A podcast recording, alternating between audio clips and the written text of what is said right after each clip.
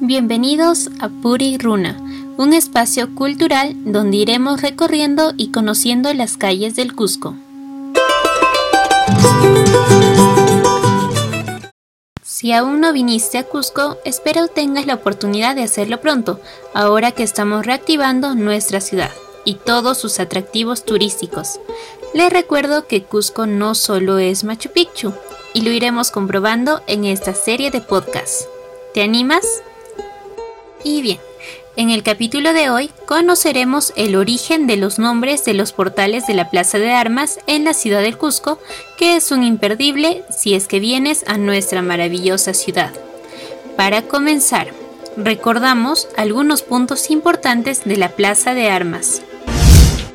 Durante la época inca, el lugar donde se ubica la Plaza de Armas fue una zona pantanosa, secada con el propósito de ser un espacio administrativo y religioso en la ciudad del Cusco. Ya en el siglo XVI, con la llegada de los españoles a Cusco, la plaza fue reducida y remodelada, siguiendo un patrón parecido al de la plaza actual. Asimismo, los templos se convirtieron en palacios e iglesias coloniales. Recordemos también que en esta plaza se realizó el descuartizamiento del rebelde cusqueño Tupac Amaru II en 1781. En la actualidad, la plaza acoge diferentes eventos como el Corpus Christi y el Inti Raymi. Y bien, ese fue un breve resumen histórico de la Plaza de Armas del Cusco. Y ahora conoceremos un poco más de los portales que la rodean. Por ello, nos ubicamos frente a la catedral y a la mano izquierda encontramos el primer portal, que tiene como nombre Portal de Carnes. Hasta el año 1895 fue conocido como el portal del comisario de la Inquisición. Ya por 1896 en adelante, dado que se comenzó a vender carne en este portal, le cambiaron el nombre a Portal de Carnes. Seguimos con nuestro recorrido y giramos hacia la izquierda y encontraremos el portal de Harinas. Cuentan, anteriormente fue llamado como portal de Carvajal. Se preguntarán por qué. Esto debido a que la primera construcción de la casa de don Francisco de Carvajal, el demonio de los Andes, que desde la derrota de Jaquijahuana fue sentenciado por su vencedor don Pedro Gasca quien mandó a decapitarlo y descuartizarlo para poner sus restos en los cuatro caminos de ingreso a la ciudad de Cusco. Poco después, el rey de España mandó a demoler la casa totalmente.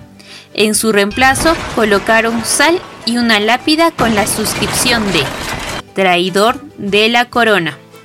Finalmente, los españoles pusieron el nombre de Portal de Mármol de Carvajal, pero fueron los comerciantes quienes cambiaron el nombre para siempre, como portal de harinas, ya que se vendían costales de harina que se encontraban apilados contra la pared. Un dato curioso que seguro pasaste por desapercibido cuando llegaste a Cusco. Continuamos ahora con el siguiente portal. Y si giramos un poco más, encontramos la calle denominada Procuradores, y luego el portal que continúa es el portal más conocido como el portal de panes. Este portal no siempre se llamó así. Antiguamente los moradores lo llamaban Casanahuasi, porque el portal se construyó sobre los muros del palacio del Inca Pachacútec, que luego pasó a ser alojamiento del conquistador Francisco Pizarro, y la prisión de sus enemigos. Este portal tuvo la denominación debido a que era usado directamente para la venta de todo tipo de pan que en su mayoría era consumido por la comunidad mercedaria. Pero unos años después, portal de la bofetada, porque cuentan que en ese lugar una mañana el padre franciscano Orriamún fue a comprar los mejores panes, donde también una joven hermosa buscaba los panes chutacas con canela. Fue en un apuesto en que el fraile acaparaba todo el pan, y la joven pedía solo un real de pan que le cediera el padre, pero este se negó groseramente. En este instante pasaba el corregidor Benito Suárez de Carvajal, quien al ver a la joven hermosa aprovechó la oportunidad para ganar su atención y ordenó al padre que concediera un real de pan a la muchacha. Pero éste se negó, por lo que el corregidor levantó el brazo y le dio una bofetada hasta lanzarlo al piso.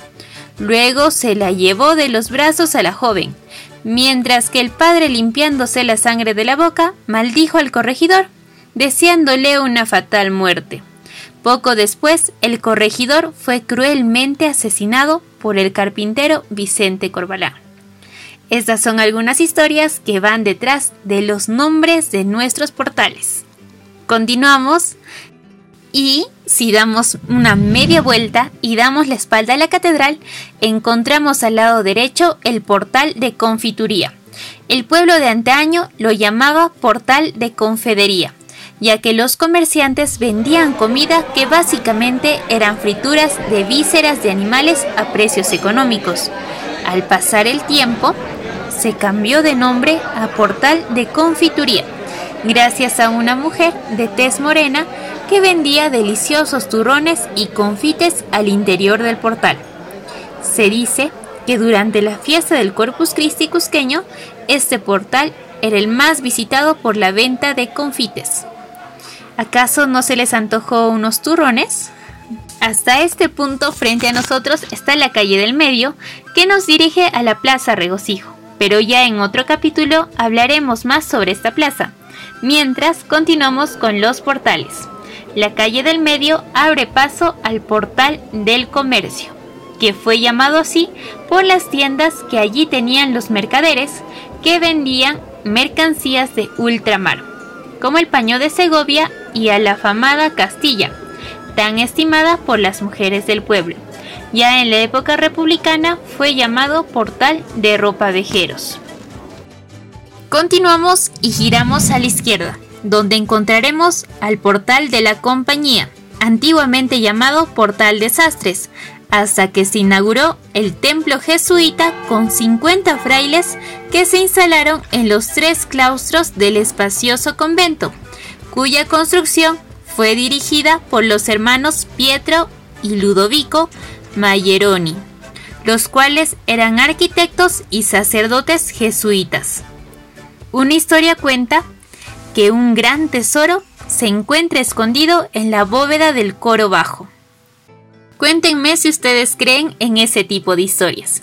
Mientras continuamos conociendo al siguiente portal. Al costado izquierdo de la compañía, continua la calle Loreto, encontramos al portal de Carrizos, llamado así desde la época del coloniaje, ya que los dueños de las tiendas ubicadas en el portal agrupaban grandes carrizos y madera llamada maguey muy buscados por los coheteros y los escultores. Este material puesto a la venta fue utilizado para la construcción de viviendas y techos de la antigua ciudad del Cusco. Y ya de frente, nuevamente con la catedral, hallamos el portal de Belén. Se llama así en honor a la Virgen de Belén, por poseer el título de patrona de armas y de la ciudad del Cusco. Muchos de sus devotos estuvieron de acuerdo con la decisión del obispo Juan Alonso Bocón. Y después de haber dado un giro de 360 grados, terminamos nuestro recorrido por los portales de la Plaza de Armas. Espero les haya gustado el capítulo de hoy y me acompañen en esta nueva aventura. Hasta el siguiente capítulo.